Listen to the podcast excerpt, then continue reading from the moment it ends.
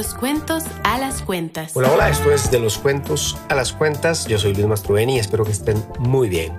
Y bueno, todo lo que inicia tiene un final. Este es el último episodio de esta primera temporada, episodio número 11.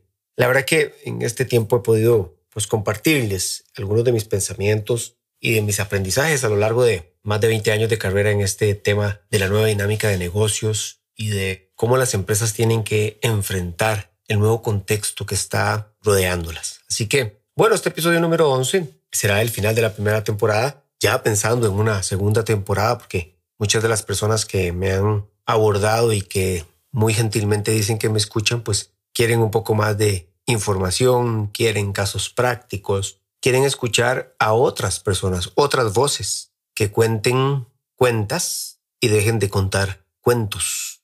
Entonces vamos a tener eso en esa segunda temporada, ya la estamos planificando.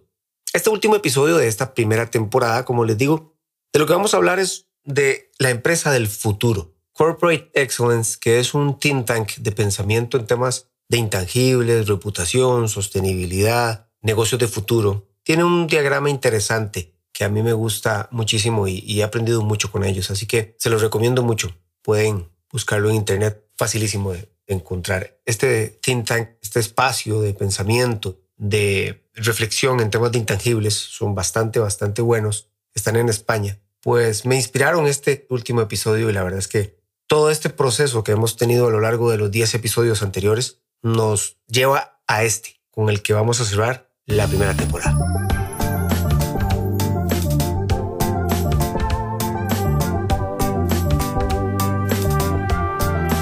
Empresa del futuro. ¿Qué significa eso? Bueno, hemos hablado muchísimo en estos 10 episodios anteriores de ASG, de ESG, temas de responsabilidad, temas de sostenibilidad, temas de nueva dinámica de negocios. En fin, de cómo hay que dejar de contar cuentos para empezar a meter e introducir todo el tema de la sostenibilidad en las cuentas de la organización. Bueno, una empresa del futuro, basado en este diagrama que les contaba de Corporate Excellence, tiene que ver con propósito. ¿Para qué tengo mi empresa? ¿Para qué? ¿Cuál es la razón de ser de la empresa? Ya no se vale decir que solamente la tengo para generar dinero. No es suficiente. Y no es suficiente porque hay cientos de ejemplos que nos muestran que aquellas organizaciones que se dedican solo al tema de lo tangible, al tema económico, al tema de generar valor económico, pues pueden tener problemas desde indicadores y riesgos que jamás se habían pensado. Una relación con la comunidad que no está bien llevada, un manejo de residuos que no es el ideal, una legislación que está a punto de tocar sus puertas y no estaban preparados. Entonces, cuando hablamos de empresas del futuro, ¿de qué hablamos? Una empresa del futuro, primero que todo, tiene claro que debe establecer un propósito más allá del que solo quiera generar dinero.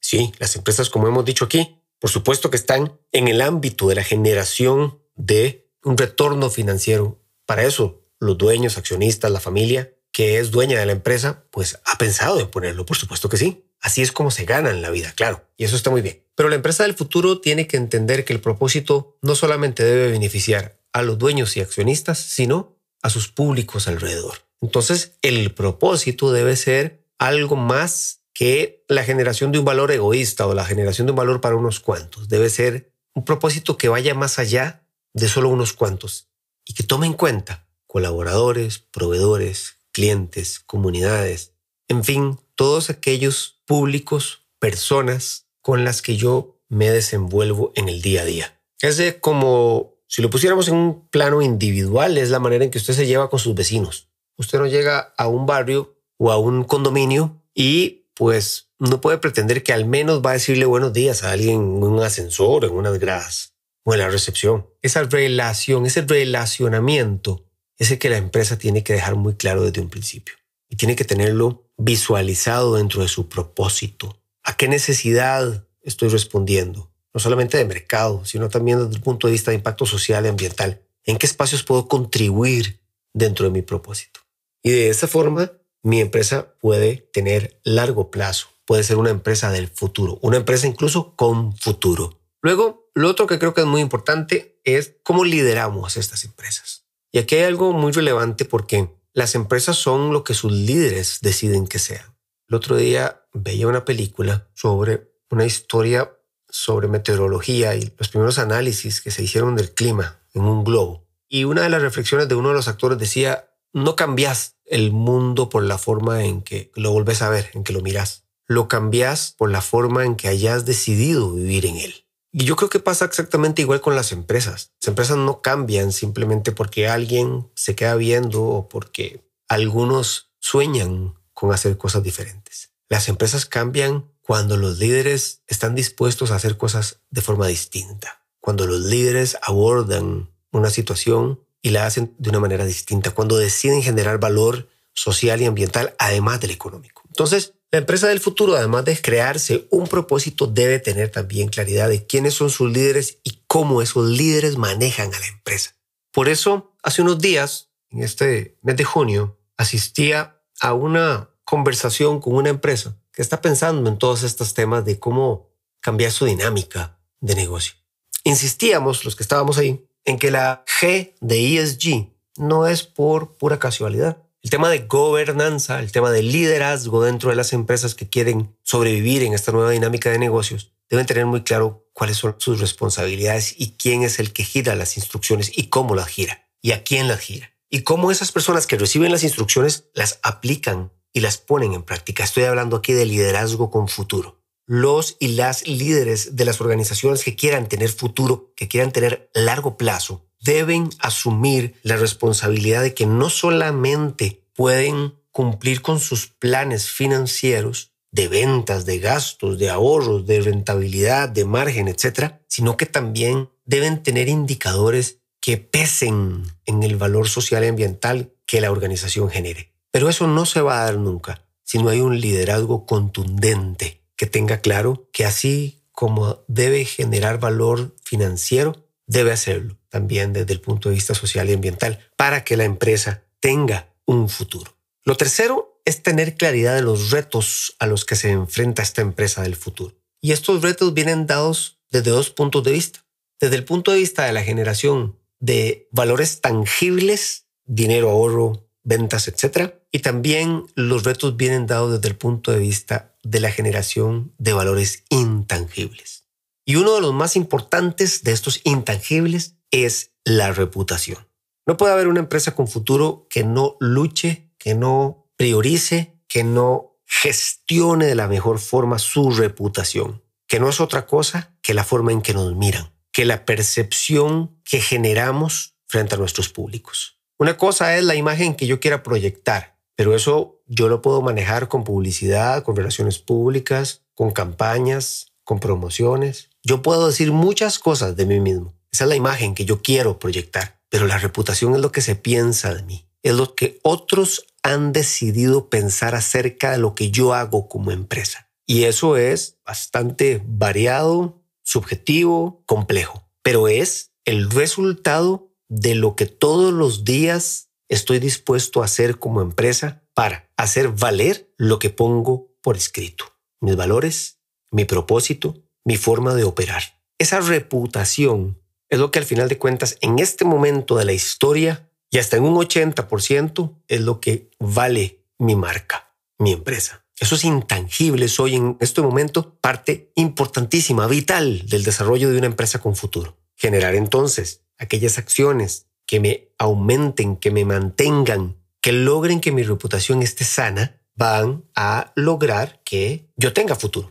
Y la reputación es importante porque, si bien es cierto, todas las empresas pueden cometer errores y todas las empresas pueden caer en momentos de crisis complicadas, hablemos de escándalos del pasado, derrames petroleros que enfrentaron firmas muy importantes y que luego se recuperaron, engaños en la industria automovilística de marcas que perdieron muchísimo, pero luego volvieron a estar en niveles de liderazgo. Ahí la pregunta que a veces me hacen es, bueno, y si usted dice que la reputación es tan importante, ¿por qué a las ventas no le pasaron nada? Y esa empresa sigue siendo o volvió a liderar. Bueno, porque había construido en el largo plazo una reputación. Lo que a mí me gusta decir un colchón. Que cuando yo caigo en ese colchón, va a depender de lo grueso que sea mi caída. Si es muy corto, si está muy delgadito, esa caída puede ser muy dolorosa. Si está muy grande y está muy acolchado, esa caída no es tan dolorosa. Caigo, sí, pero me quieren, me quieren un poco más y eso hace que me soporten un poco más. y mi reputación es la que me salva en esos momentos. Entonces, desde el punto de vista de la generación y del trabajo en intangibles y desde el punto de vista del valor de la marca, las empresas con futuro tienen que trabajar en la generación de una buena reputación, de una confianza positiva hacia sus públicos de interés. Porque hoy compramos por confianza y por reputación. Precio, entrega tiempo, calidad y todo lo demás siguen siendo importantes, claro, pero confianza y reputación son vitales en estas empresas del futuro. Y finalmente, lo que crea valor hoy en día, lo que pensábamos que era creación de valor y que lo terminábamos metiendo en un banco, hoy ya no es así. El valor de una marca tiene que ver con aspectos tangibles e intangibles. Y la reputación, dice lo que antes se llamaba Reputation Institute y ahora es RepTrack, el 42% del valor de la reputación viene dado por sus acciones en temas de sostenibilidad. Y entonces, como decía el primer episodio de esta primera temporada, esta nueva dinámica de negocios nos está obligando a repensar la manera en que hacemos empresa, la manera en que generamos valor. Queremos que las empresas sigan generando dividendos, utilidades, valor en el largo plazo. Si eso es lo que queremos hacer, debemos acostumbrarnos a que ya no solamente podemos pensar en el estado de resultados y en la cuenta bancaria, sino que también que tenemos que pensar en otras cuentas. La cuenta reputacional, la cuenta de confianza, la cuenta de admiración, la cuenta de bienestar que podamos generar a partir de nuestra empresa. ¿Para qué? Seamos aceptados, seamos respaldados con compras y podamos tener largo plazo.